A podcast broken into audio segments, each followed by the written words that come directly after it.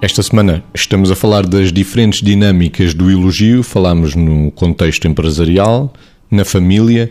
Agora passaria para a sala de aula, o elogio em contexto escolar. Margarida. Bom, eu acho que o elogio em contexto escolar temos que olhar para ele de duas maneiras, aliás, em várias vertentes.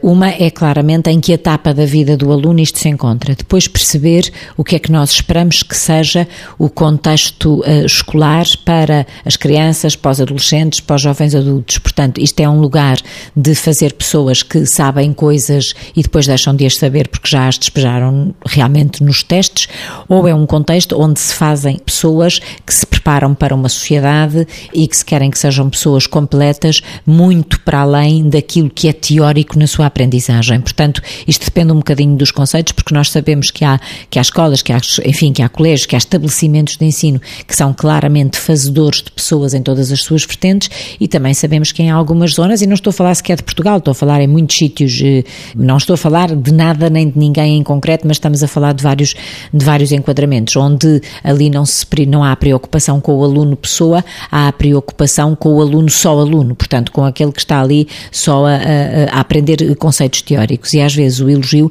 é feito um bocadinho na perspectiva da nota obtida.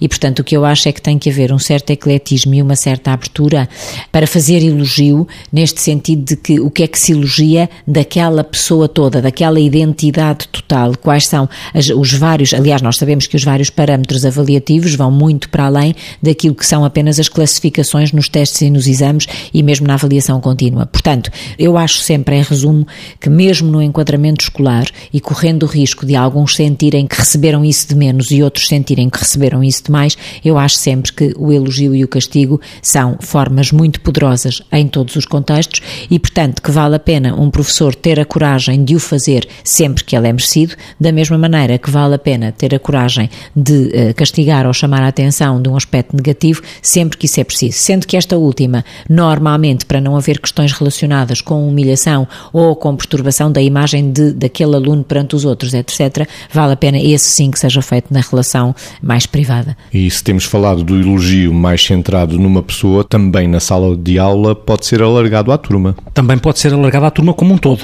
não é? E esse cuidado também se deve ter, porque é, no fundo, elogiar o funcionamento também em equipa. Não sei se era essa ideia que estava subjacente, sim. Exatamente, partindo do individual para o coletivo. Sim, porque a ideia de elogiar também uma equipa é interessante, porque todos nós temos a necessidade de ter um sentimento de pertença e esse reforço do sentimento de pertença a uma turma, esse vestido da camisola, também é interessante, desde que seja através de uma competição saudável e não saloia, como eu costumo dizer, uma competição à procura da superação e não à procura de tramar o outro. De qualquer maneira, há uma coisa que uh, a Margarida referiu que, é, que eu não queria deixar de registar, até contando uma experiência, que é, uh, não se deve vulgarizar o elogio.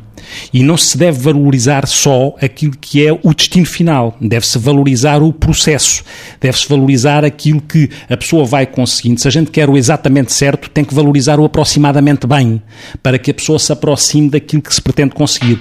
Há uma experiência que foi passado a, a, a alunos um teste fácil.